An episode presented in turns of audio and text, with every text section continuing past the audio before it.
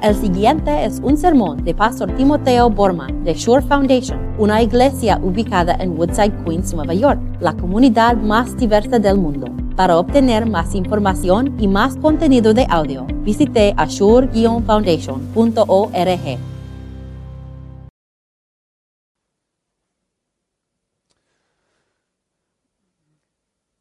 El gran poeta estadounidense Carl Sandburg dijo que, que la poesía es, es una apertura y un cierre de una puerta. O sea, al leer un, un, poema, alguien está invitándonos a ver una nueva realidad a través de una puerta. Y, se puede ver por, un momento eh, y, después cierra la puerta de nuevo y se queda como una memoria y nada más. El, el Evangelio de Juan funciona como un poema. Es una puerta para ver una nueva realidad. Y, este es el modo, podemos llamarlo el modus operandi de Juan. Nos, nos invita a ver a través de sus historias, los milagros de Jesús, una nueva realidad, una realidad verdadera. Nos invita a ver Cristo, Cristo Jesús. Y, esto es lo que está haciendo en este capítulo de Juan. Nos invita a ver Jesús sanando un hombre y entender nuestra propia realidad. Especialmente nos invita a ver con nuevos ojos nuestros problemas y, y sufrimientos y los mejores propósitos, los mejores propósitos de Dios. Y nos invita a ver Jesús nos abre la puerta de, manera muy normal y nos invita a ver la vida diaria de Cristo Jesús. Cristo e, está ahí en el principio de, de, la historia, caminando en el mundo y Cristo Jesús está viendo. Así que la historia empieza así. A su paso Jesús vio a un hombre que era ciego de nacimiento. Vio. Y hay que ver la profundidad de este, este verbo vio. Es como que es una palabra embarazada. En este sentido, Jesús no está solamente viendo al hombre como un objeto o como un obstáculo para que no, no tropiezamos. Él de, de verdad vio las experiencias, el sufrimiento, el gran problema de ese hombre. Y la verdad es que nosotros muchas veces no podemos ver personas así. Para nosotros, eh, eh, para nosotros un hombre una mujer es a veces nada más que un obstáculo. O, o, nosotros vemos, por ejemplo, su Rolex, su, su reloj muy caro en, ahí en su muñeca, pero no podemos ver e-, el, abuso que él ha sufrido toda su vida. O, vemos la mujer con, su bolso caro, pero no estamos viendo la soledad que ella siente en la casa de noche. Yo, esto me impactó. Hace como dos semanas yo estaba hablando con el hombre que, que vivía ahí en la Woodside Avenue, en la isla 62, ahí arriba, y siempre está en la calle, o sea, no, no tiene casa. Y de vez en cuando yo hablaba con él, se llama Juan. Y una vez yo estaba moviendo mi carro por street sweeping, cada semana hay que mover el carro, ¿verdad? Y yo estaba, pero corriendo otra vez a la iglesia, y Juan gritó detrás de mí, dijo, Timoteo, estás cargando algo. O sea, él me vio y tenía razón, yo estaba cargando algo emocionalmente, espiritualmente, y a la misma vez yo no lo había visto a él. Cristo de verdad nos ve y vio ese hombre. Y, los discípulos no podían verlo. ¿Saben lo que los discípulos vieron en ese, en ese hombre ciego? Solamente un pecador. Solamente una persona para conversar. Entonces ellos le preguntaron a Jesús esto. Rabí, para que este hombre haya nacido ciego, ¿quién pecó? Él o sus padres. O sea, para los discípulos no fue un hombre, no fue una persona sufriendo con problemas, fue nada más que un pecado, un gran pecado, sufriendo el castigo y la ira de Dios. Como que ellos estaban tratando de, entender su, su, teología y, y estaban preguntando a Jesús, Jesús, ¿puede ser que, que este hombre inútero dentro de su mamá pecó? ¿Y mereció esta ceguera? ¿O Jesús qué hizo? ¿Qué hicieron sus padres? para merecer el momento cuando este, su varoncito, su, su nuevo bebé abrió sus, sus ojitos y cuando, cuando estaba brillando la luz, sus ojos no movieron. ¿Qué hicieron sus padres para merecer este, este tremendo golpe? Los discípulos vieron solamente un, un gran pecado. Y Jesús vio un hombre verdadero con profundidad. Es triste. Yo, a, veces yo creo que nosotros pensamos, hemos avanzado desde este, esta manera, eh, esta opinión. Pero yo creo que no. Creemos mucho, aunque nosotros decimos, creemos en, en, la doctrina de la gracia, nosotros en vez de creer en la gracia, creemos en karma. ¿Saben lo, lo que es karma? Karma, la doctrina de los hindús. Si yo pongo algo bueno en el mundo, voy a recibir algo bueno. Si tomo buenas decisiones, si me dedico a mi trabajo, yo voy a recibir bueno del mundo. Si, si tomo malas decisiones, si, si pongo eh, malo en el mundo, voy a recibir el malo. Y así creemos en, la doctrina de los hindús. Hay, hay, una, una, canción en Broadway um, sobre un, eh, una canción que, que cantan en, el musical The Sound of Music, el sonido de la música. Y, ellos cantan en ese, ese musical un himno muy poderoso donde dos personas enamoradas están andando, no sé, en las flores, en el, bosque, felices están.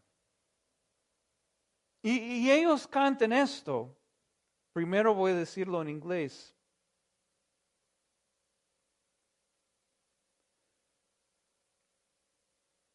In my, in my childhood, I must have done something good. Maybe han escuchado esta canción. Significa, yo debería haber hecho algo bueno en mi juventud o infancia para merecer este momento de amor. Y parece muy bonito, parece muy bonito que si, pero es la misma teología de los amigos de Job. Diciendo a Job, mereces lo que estás sufriendo. Es la misma teología de los discípulos de Jesús que este hombre merece su ceguera o sus padres. Y la verdad es que esta teología, esta idea de la karma es, es, es increíblemente equivocada a primera vista por tres razones y les voy a dar ahora. Primero porque esta idea crea orgullo tremendo, orgullo tremendo. O, o sea, la persona bendita, la persona que tiene mucho dinero, la persona que tiene un buen matrimonio, tiene buenas relaciones, la persona que parece tener todo el mundo, puede pensar, wow, yo merezco esta vida porque trabajé duro, estudié mucho, invertí en mis relaciones y estoy gozando ahora en todo lo que he creado para mí mismo. Pero el orgullo destruye nuestra relación con Dios y con otras personas. ¿Saben algo? El ser humano, nosotros podemos oler el orgullo como un perro puede oler un pedacito de carne y a nadie le gusta. Pero hay una segunda razón por qué este es, es, eh, completamente equivocada a primera vista. Segundo, segundo esto, es e, equivocado según razón. A veces nosotros recibimos buenas cosas solamente por por las circunstancias, por la familia, por el lugar donde nacimos. Y no, no podemos pensar, wow, yo soy, eh, tiene que ser la bendición de Dios o tiene que ser todo por mi propia obra, ah, las razones por las cuales estoy bendito en este mundo. Está, está malo también según la ley de Dios. ¿Qué dice la ley de Dios? La ley de Dios dice, ¿Qué merecemos por nuestros pecados?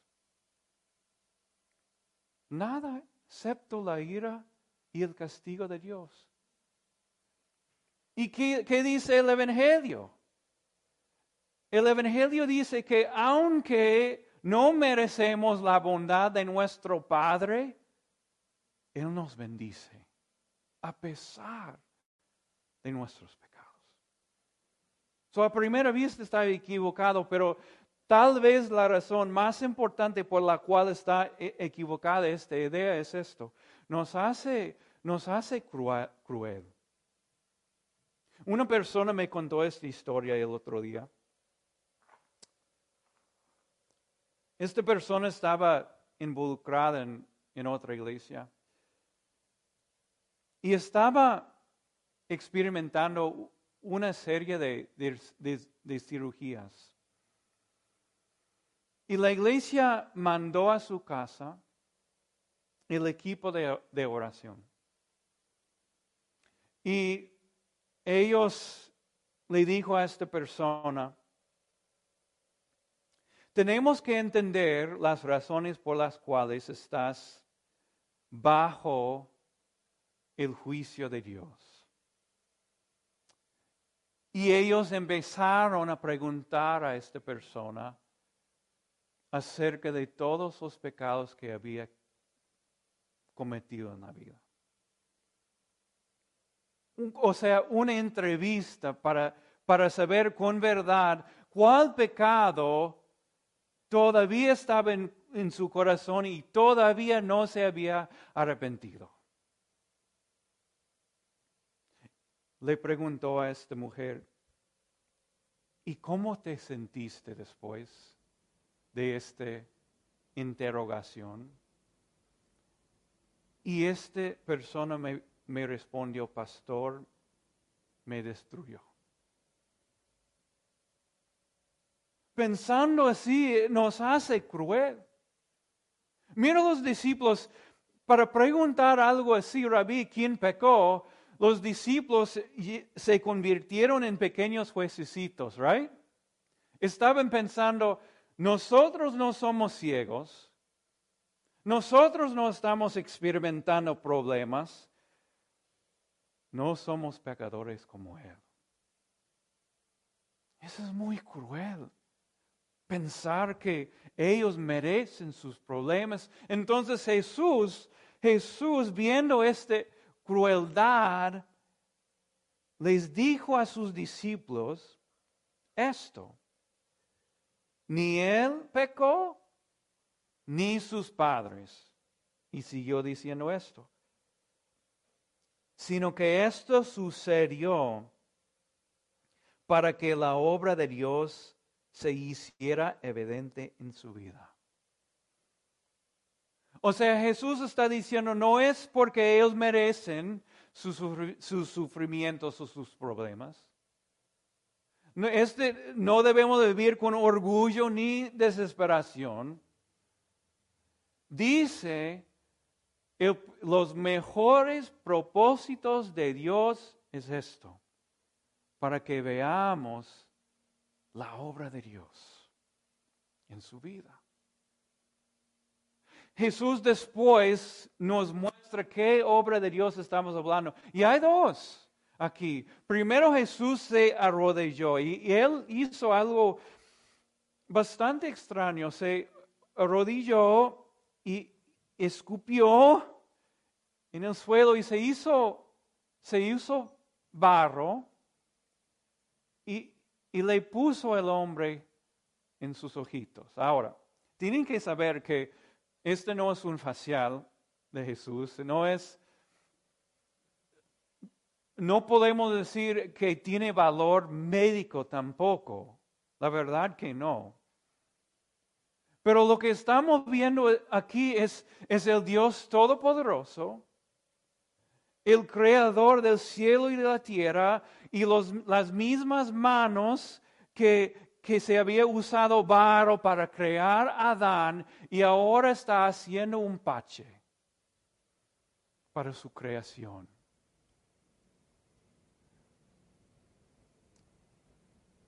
Jesús, interesantemente y importantemente, cuando usó el pache, no sanó inmediatamente el hombre. O sea, primero Jesús quiso hacer algo hacia el interior. O sea, primero Él sanó su corazón y le dio qué? Fe y esperanza suficiente para ir a bañar. So, esta es la primera obra de Dios. La primera obra de Dios para este hombre fue fe y esperanza hacia el interior. Luego hizo un milagro, una obra de Dios hacia el exterior, porque sanó, sanó la ceguera de ese hombre.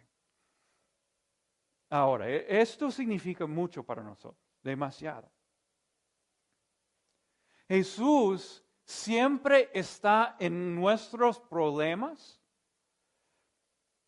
en nuestras pérdidas, en nuestros sufrimientos, siempre está haciendo por lo menos dos obras, por lo menos dos. Uno hacia el interior, y quiero hablar sobre esto primero. Nosotros cuando estamos sufriendo o, o, tenemos problemas, tenemos que preguntar esto primeramente. Dios, ¿qué estás haciendo en mi vida hacia el interior. ¿Qué parte de mi persona, de mi carácter, de mi fe quieres, quieres renovar? Yo leí esta cita de, de, un autor que se llama C.S. Lewis el otro día y me impactó mucho. Él dijo esto, imagínate a ti mismo que tú eres una casa viva, tu persona, tu interior. Dios viene a reconstruir esa casa.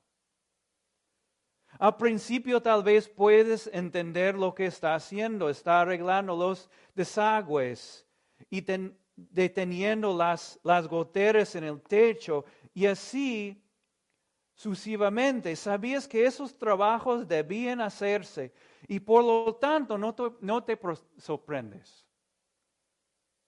Pero en ese momento comienza a golpear la casa de una manera que duele demasiado. Y no parece tener sentido. ¿Qué diablos Dios estás haciendo? La, explicación es que está construyendo una casa bastante diferente de la que pensaste. Tirar una nueva ala aquí, poner un piso extra ahí, subir torres, hacer patios. O sea, pensaste que te iba a convertir en una pequeña cabaña decente. Pero Dios estaba construyendo un palacio. Y Él tiene la intención de vivir en, en Él mismo. O sea, lo que, lo que Cristo está diciendo y lo que Juan está diciendo es que Dios siempre con los problemas y los sufrimientos de la vida nos está haciendo una obra hacia el interior, pero no se detiene ahí. Siempre, y no sabemos cuándo, a veces Dios puede hacer un milagro en la vida, como aquí, pero a veces tenemos que esperar hasta el gran día de la gloria porque su propósito no solamente es renovarnos hacia el interior, sino también al exterior. Nos da la fe de que, de que algún día el mismo Salvador que fue crucificado y resucitado por nosotros va a venir y renovar también nuestros cuerpos. Y las personas eh, entre nosotros que sufren de, de depresión severa. Las personas que no pueden oír, las personas que no pueden ver, va a sentir un, un gozo particular que tal vez yo no voy a poder entender, pero ellos sí van a entender. A veces en mi familia, no sé si ustedes saben esto, Probablemente sí. Pero, mi hermana, mi hermana mayor tiene síndrome de Down. Y a veces tenemos esta conversación, ¿cómo, cómo será el día cuando Jesús la toca para ella? Y, su mente, sus emociones, su cuerpo va a funcionar completamente y perfectamente. El gozo de ella será un gozo particular y yo creo que el gozo de ella será mayor que mi propio gozo.